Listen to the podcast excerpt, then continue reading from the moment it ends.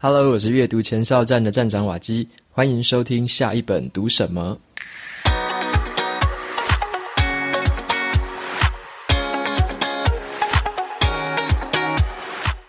今天我想要跟你分享的这本书呢，它的书名叫做《最高学习法》。那么你千万不要让这本书名就是误导了你。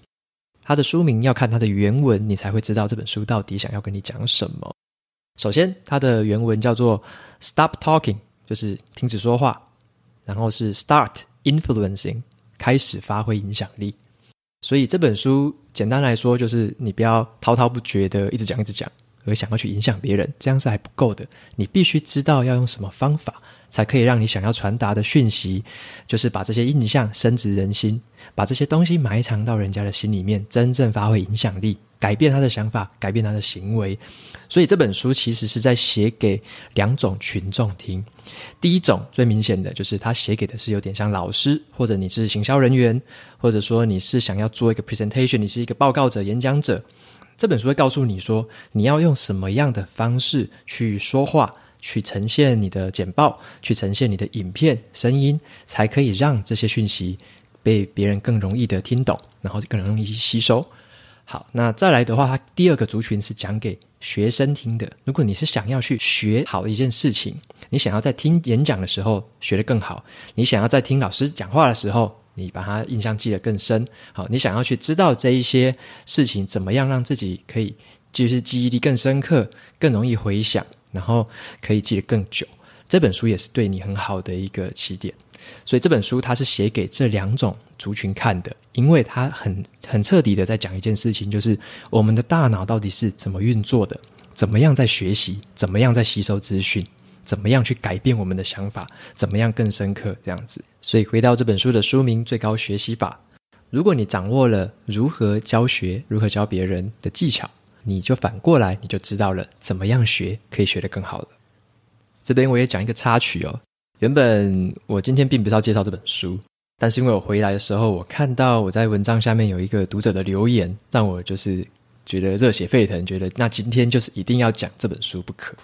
OK，那这个读者呢，他就是刚好在我最高学习法发表过的文章底下留言，他的名字叫做 Benyan。好，我们看他读，我们看他来留什么。他说：“感谢瓦基大大推荐这本书，看完实体书之后，让我获益良多。”其实书中讲述的概念呢，或多或少都是以前看过的。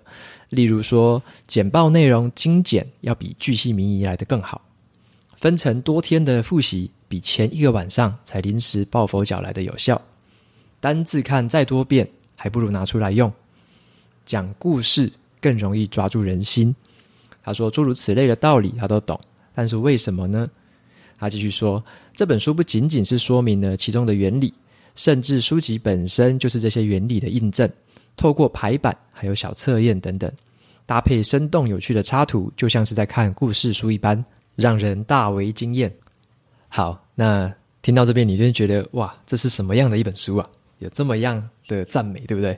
其实这本书呢，我那时候找到的时候也觉得非常的开心。我在亚马逊的 Goodreads 书评网站上面看到这本书的时候呢，发现它评价非常的高，而且我之前有在写就是评论，我还在写说有一些是有好评的书，有一些有负评的书，我会把好评跟负评同时都写出来。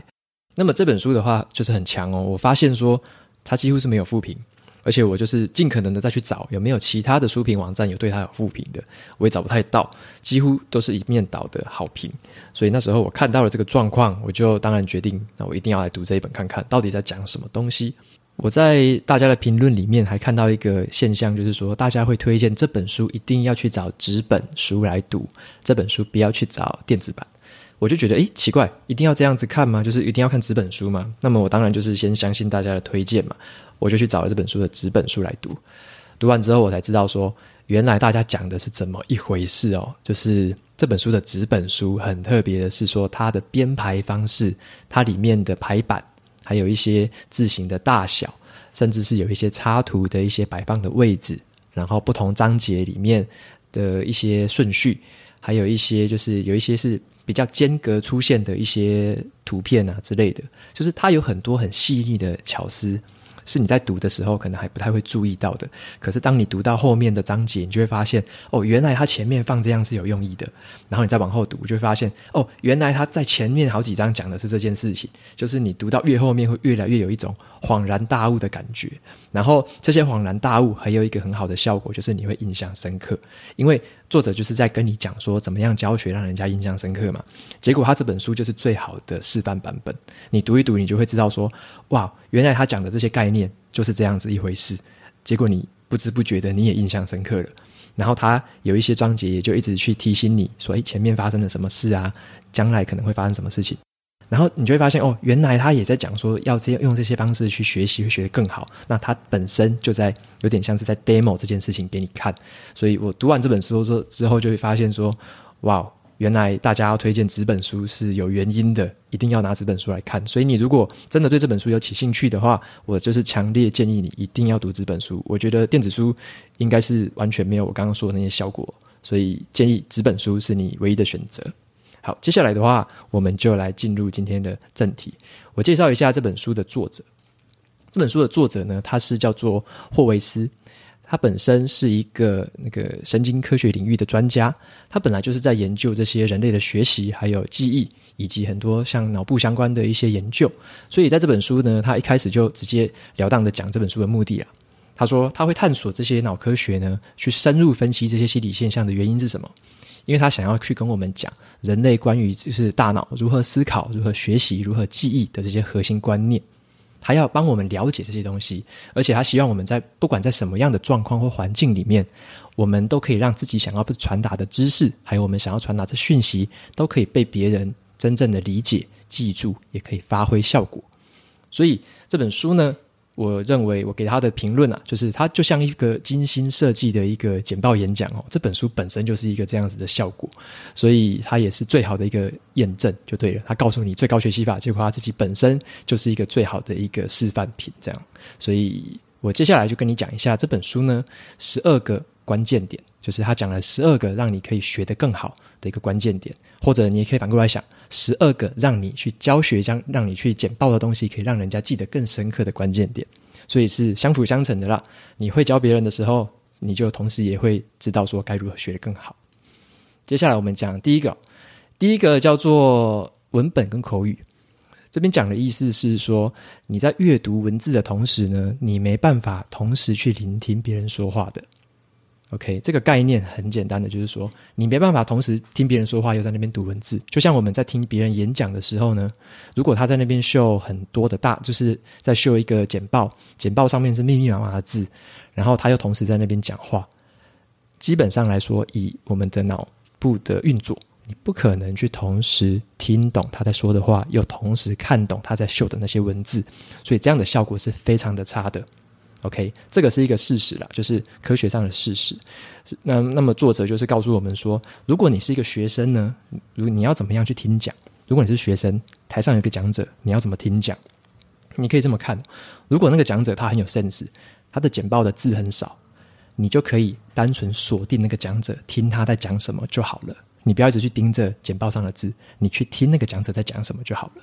另外一种情况是，讲者本身比较无聊，或讲者本身他就是一直引导你去看那个简报的内容。那么这种情况下，你可以就是因为他有时候可能不太讲话嘛，叫你自己看。那这个时候你再去读文字，你就不要太理那个讲者了。这样子你要专心在某一个部分，才会让你自己印象深刻。所以听讲的重点是这样子。那么如果你自己是讲者本身呢，你在讲的时候，你就必须要注意简报上尽量用很少很少的文字。作者建议，如果你是用英文，你就是少于七个字；如果中文的话，那我不知道它的换算是什么，就是尽可能的少于一句话、两句话，不要太多，也不要去照着念，完全念出来。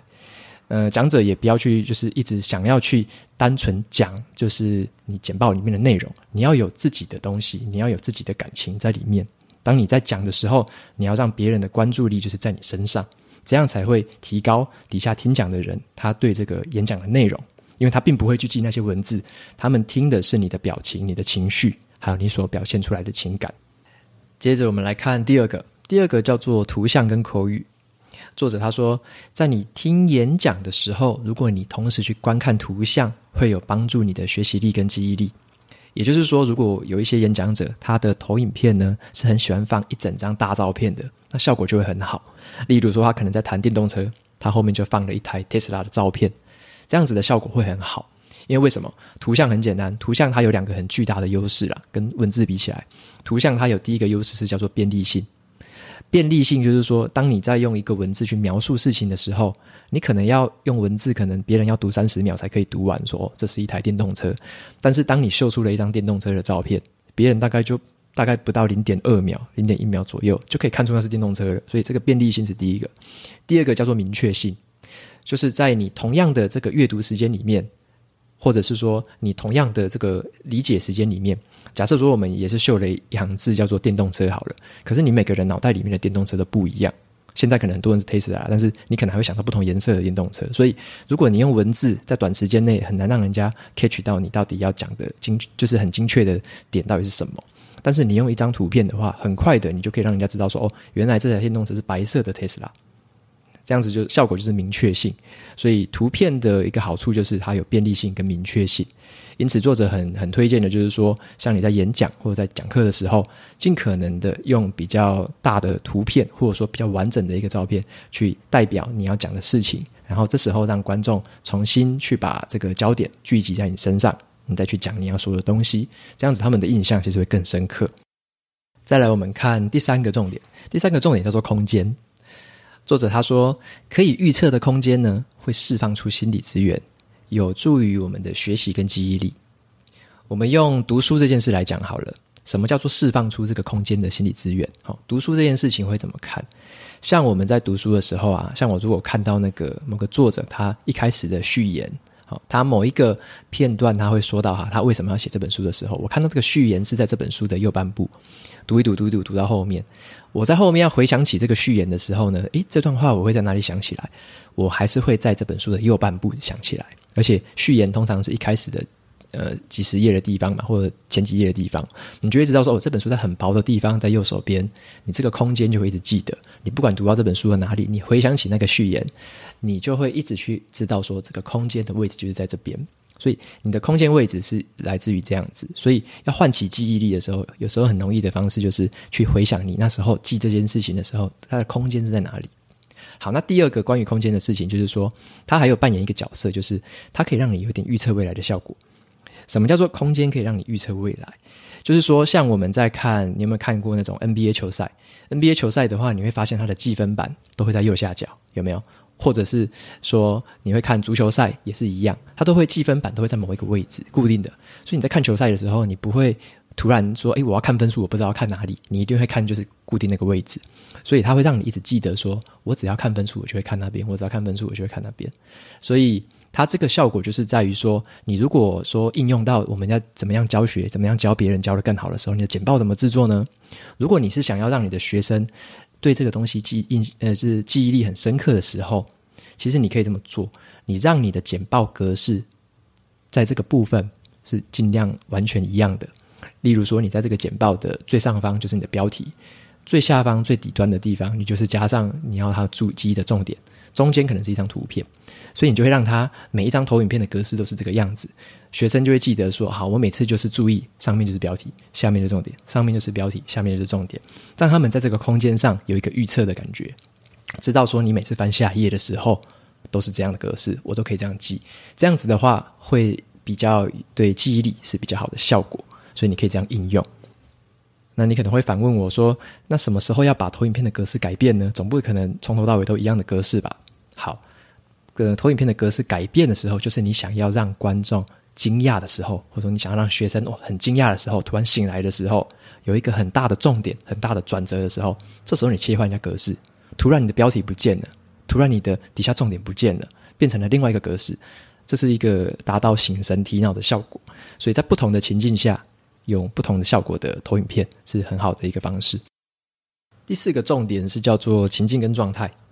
作者他说，我们在练习某一件事情的时候的所在地，还有在练习的时候的感受，会形成我们学习内容的一些很关键的记忆点哦。就是像说，我举个例子嘛，刚刚想说所在地。好，如果你在念书的时候，你都喜欢到星巴克去念书，那么你到时候在考试的时候呢，你如果要回想那时候你到底念了什么、想了什么、记了什么，你就可以去回想那时候你常去的星巴克，它的座位是什么样子啊？它的放的音乐是什么啊？店员是男生女生啊？然后你那时候的咖啡像是怎么样？你就回想那个情境，很多时候就会勾起那时候的回忆。这是第一个方法。第二个方法是当下所在的感受，像是你如果在星巴克读书，总是很开心或总是很放松，你就回想那种感受；或者是说你在记忆某一些事情的时候，你当下的情绪是高兴的、是惊讶的，你就回想那个感受，就很容易帮你把那时候的记忆力带回来。所以我们可以把这个部分转换成我们实际的应用是什么？像是如果你要准备模拟考好了，你在指定考试，你在准备这些考试的内容。尽可能的让你在考试考模拟考的时候，尽可能都在教室去考，不要就是换场景，尽可能都在教室考，因为这样你在下一次考试的时候，你会知道说，这个时候我就是进入考试的模式，考试的心情，在这个时候是对于你单次的这种考试是效果比较好的。另外一个场景就是说，如果你是在练习，例如说你要练习公开的演讲，你可能会在不同的情境下演讲，可能你要在。很多人面前演讲，可能你要在一小群人面前演讲，可能你要跟你的上司讲，可能你要跟你的下属讲。你如果是面对这种场景跟情境都要一直弹性变换的时候，你最好的练习方法就是你要在不同的场地去练习。例如说，好，在教室练习讲话，好，在会议室练习讲话，好，可能在演讲台上练习讲话。你要去切换你练习的情境，这样你弹性运用之后，你才可以在以后在不同的情境下都可以发挥类似的效果。接着第五个，我们讲一下多工的能力。所谓的多工，其实就是一心多用了。那么作者他说，其实一心多用会大幅的影响我们的学习跟记忆力。他认为这是不好的哦。像是他举的这些脑科学的研究呢，指出来说，其实百分之九十九以上的人都是没办法一心多用的。所以你如果觉得说，诶，怎么有某个人好像特别擅长多工？其实他是什么？他是在不同的任务之间切换的比较快而已。OK，他是切换的比较快而已，他并不是真正可以多工，因为作者他就是用脑科学的证据去证明这件事情，所以他说要达到最好的学习效果呢，都回到最简单的一件事情，一个时间只专注在一件事情上，不要让自己频繁的切换，也不要试着去多工，这样才是最好的学习方式。所以同样的道理，你也可以用在这种设定目标的这种方式上面啦。就是你如果说要设定很一个很远大的目标呢，你就很容易陷入一种一心多用的状态。因为你如果那个目标太远大嘛，你就会发现你常常计划延宕啊，表现变差，然后做不到啊，然后降低了信心，降低自己说我学不好啊，怎么会学不到？但是他嗯，把目标如果你拆成很小的阶段，很小的阶段，让你可以在小阶段里面。逐项的去完成，这时候你可能比较容易发挥专心的效果，因为你可以专心做好一件小事情，专心专心的做好一个小的段落，这样你可以达到一个效果，就是你可以提升你的成果表现，提高你的信心，也加深你的学习成果。所以这个是可以这样子来应用的。然后这边作者也分享了一句话，超级好笑的，是他自己说的。他说：“一个人如果能够一面安稳的开车，一面接吻的话，那只是因为他的接吻还不够认真而已。”好，那这句话就留给你自己想象，我觉得是还蛮贴切的啦，蛮真实的。再来第二个重点是叫做交错。作者他说，在我们的练习过程中呢，如果去交错使用各种技能，有助于帮助我们的临场表现，还有这些技能的转移。像是他就举网球为例子，他说，如果你单独练习一个动作很久呢，你就只是提升那个动动作的熟练度和精准度而已。你没办法去融会贯通其他的动作这样子，但是呢，当你去混合不同的动作去交错练习的时候，你反而可以帮助你的临场反应。所以有两个方面啦，如果你是一直刻意练习某一件事情的话，它可以提升一个单一的技能；但是如果你是用交错的练习的话，它可以帮助你做融合弹性的这个交错运用。然后第七个重点的话叫做错误。作者他说，接受错误。有助于帮助我们学习、记忆还有预测。他就是讲说，像我们人类啊，在碰到跟我们观念不符合的事情的时候，其实会产生一种恍然大悟的感觉。他说，就是这种感觉会让我们对这些错误之后的修正会更刻骨铭心。像我们在面对一些有挑战性啊，或者说让我们自己曾经感到困惑的事情，可能短时间内你会看起来好像一直在撞墙，没有进步的感觉。可是长时间下来，如果你有持续的去修正它，你的成长还有创新的能力，反而是会逐渐提高的。然后作者也说，利用这些呃错误去提升我们学习的方法，有一个关键点在于说，你要去接受别人的意见跟回馈，或者是有时候你自己可能也会给自己一些回馈，你要试着去接受这些东西，去调整自己的步伐。其实去学习就很像你在一个地图上啦，然后这些回馈呢，就是很像一个那个导航装置，让你在这个地图上知道说你现在正在哪里，你下一步可以往哪里走，你可以左转，你可以右转。所以，你如果在这个学习的地图上没有听到这些回馈的意见啊，没有人给你任何建议，有时候其实会很容易迷失方向，甚至有时候你就停在原地，你也不知道怎么走了。所以，错误的这个关键点就在于说，你要有人回馈，告诉你说，诶，你哪里错了，你可以怎么改，可以怎么修正。所以，有时候教练或者是朋友的这些回馈其实是很重要的。再来是第八个重点，叫做回想。回想这个部分是我觉得这本书让我印象非常深刻，也是让我学到最多的地方。他说，回想呢能够帮我们建立更强、更深，而且更容易存取的记忆。这个研究的结果跟我们以前的认知可能不太一样。我以前可能会想说，我在读课文的时候啊，我就把这个课文从头到尾一直念、一直念，重复这个段落一直念、一直念，试着把这个段落全部背起来就好了。当下我可能就花很多时间把这个东西背起来。然后我就觉得说，诶，我自己应该已经记很深了吧，记很熟了吧？可是结果完全不是这样。作者说，有时候你去用一个方式叫做回想的方式会更好，就是说你读完这个书的段落的时候，你把它盖起来，然后直接凭空回想，完全的去凭空回想。这个时候，你对于这件事情的记忆力反而会更深刻。因为他举一个例子，就是如果我们把我们的记忆力想象成是一个小屋子。然后这个小屋子被埋没在丛林里面了。OK，你想要记它嘛？你就要去试着回想它。你回想的时候，其实就是在开出一片道路，往那条小屋子走。你越是回想它，你就可以把这条路开得越好，然后你就越找得到它。所以，当我们有一个状况，就是说，如果你很久很久你就不去回想它了，那这个小屋子就渐渐的又被周围的杂草埋起来了，就是从从此之后就就是遗失在你的脑海之中了。所以呢，他说回想或者叫你可以叫做提取记忆这个方法，是可以形成很深刻又很持久记忆力的关键。再来是第九个重点，叫做触发。触发这件事情，我觉得比较像是我们把一个念头或者说一个想法，去埋在一个对方的潜意识里面，有点像说你要先让对方对你要讲的内容有所期待、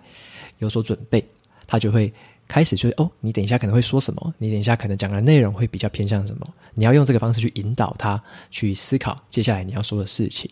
那么我学到的一个应用方式是说，像作者有提到，在简报的时候呢，如果我是一个简报者，我给人家的第一印象是很重要的。举个例子来说，如果你是在公司的场合，你要去做一个正式场合的简报。比较建议的就是说，如果你是男生啊，就是穿衬衫，然后配领带，给听讲者呢，他一个很正面的一个形象，让他有一个很正面的预期，知道说你等一下要讲的东西应该是很专业的。他对于你这个专业又正面的形象，印象就会很深。但是如果你是在这种场合下，你穿着一个很邋遢的松掉的 T 恤上场。那么这些要听的人呢，他就会觉得有一个负面的触发的感觉，就是说他会只觉得说你就是很邋遢嘛，你上来就是不尊重这个演讲，好像你也觉得很随便，所以我也不觉得你等一下讲的东西会有多专业。所以这边的话，触发的这个关键就是在于说，你可能要试着去有一些策略性的埋一些，呃，算是种子吧，给你的听众，让他知道接下来可能会发生什么事情。第十个重点是叫做要说故事。作者说，说故事的话可以让别人对你讲的东西记忆更深刻，然后可以引导对方的思考。像他举两个例子，他说像是我们人呢在听故事的时候，脑袋里面会分泌一种化学物质，这个化学物质就叫做催产素。催产素呢，这个是我们那就平常小 baby 他在出生的时候，他会产生出来的一个化学物质，它会对母亲产生一种依赖跟亲密的感觉。所以，像那个妈妈，如果说或者爸爸在讲故事给小孩子听的时候，其实他脑袋就会分泌出这种催产素，对你会更亲密。所以你知道这个很重要嘛？哈，睡前故事是很重要的一件事。然后有一些读者啊，他可能也会对一些作者产生有点依恋的那种程度，也有一点点是这种关系。因为作者可能会说很多的故事给你听，你就是变相的在产生的这个催产素，对他开始产生了依赖跟亲密的感觉。原因是因为这样来的。那么第二个关键是在于说，我们人在听故事的时候，当我们听这个故事听得越沉浸，哈，越沉溺在里面的时候，我们会跟这种演讲的人，他会产生一种神经耦合的效果。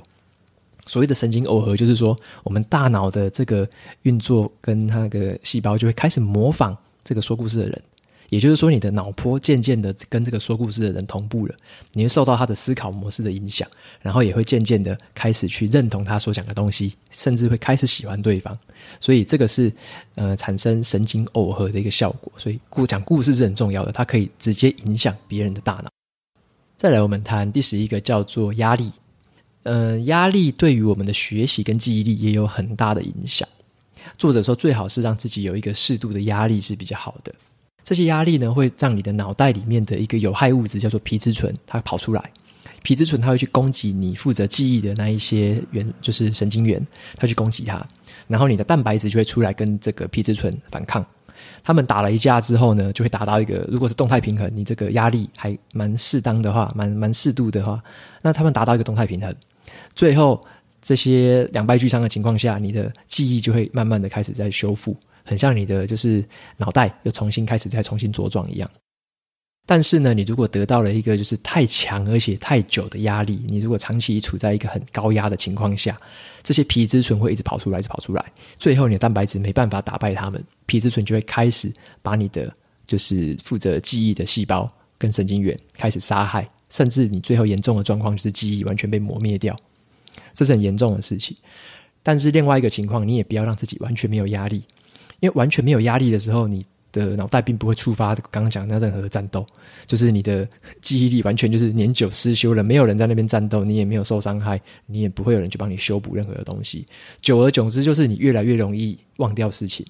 越来越不容易形成新的记忆，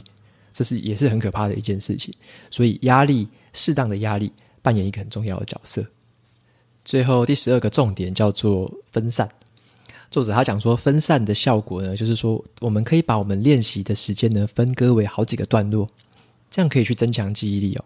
像是我们大家应该都很熟悉，说以前可能很多人都有临时抱佛脚的习惯，包含我自己也会有，就是那种在考试的前一天你才奋发图强，然后熬夜读书，密集的去死背这些东西，然后一直去记，一直去记，结果你会发现，虽然有时候可能隔天考完你考得还 OK，但是呢，再过一天。你百分之九十的东西就忘光了，大部分都是这样子的，所以你可能马上把学到的东西还给老师。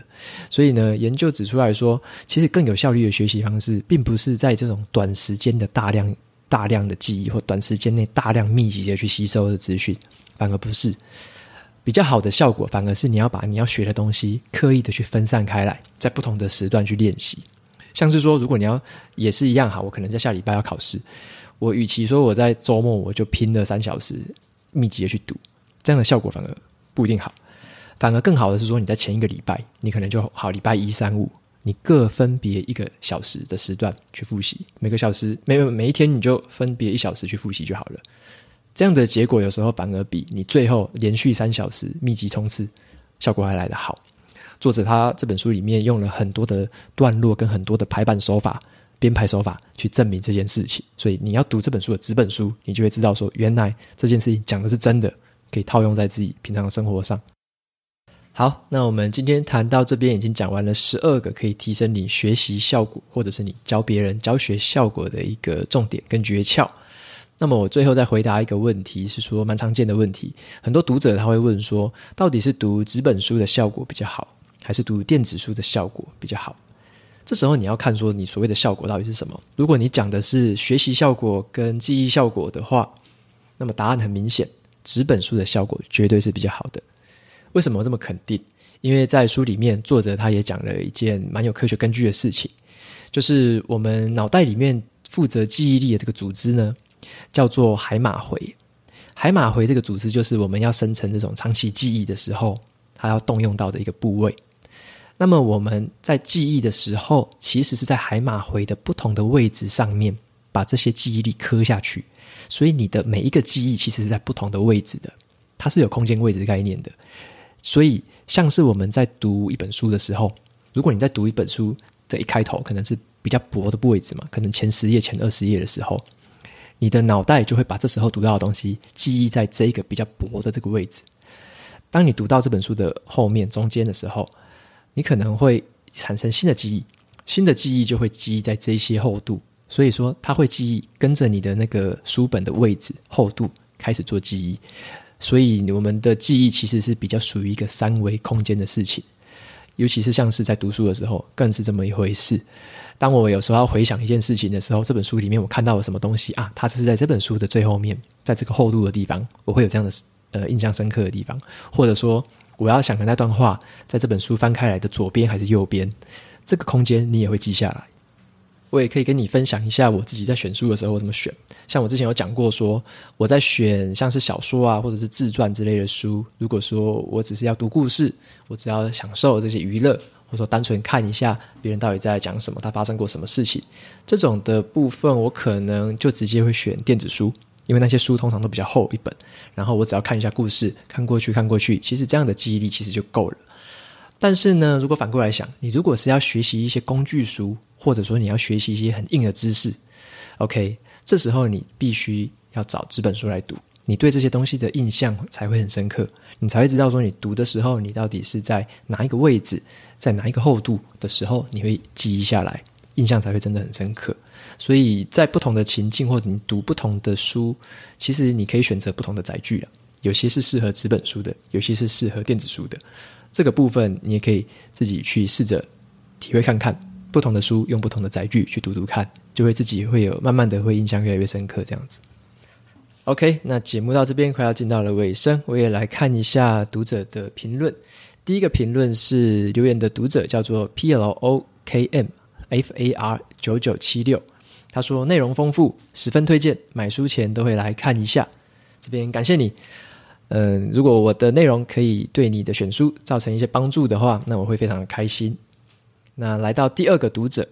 他的名字叫做 Jim Lee 三十二，他留言五星推荐，希望也可以推荐一些冷门的好书。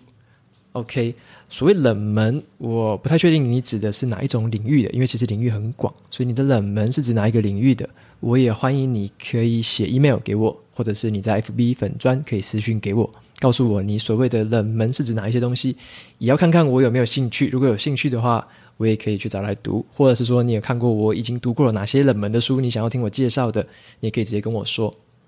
今天的节目到这边进到了尾声。如果你喜欢今天分享的内容，对你也有所帮助的话，欢迎你追踪下一本读什么，也到 Apple Podcast 上面帮我留下五星的评论，推荐给其他有需要的读者。我每周呢都会在阅读前哨站的部落格还有 FB 粉专上面分享一篇读书心得。如果你喜欢文字版的话，千万别忘了去追踪还有订阅我的电子报，这是对我最好的支持。好的，下一本读什么？我们下次见，拜拜。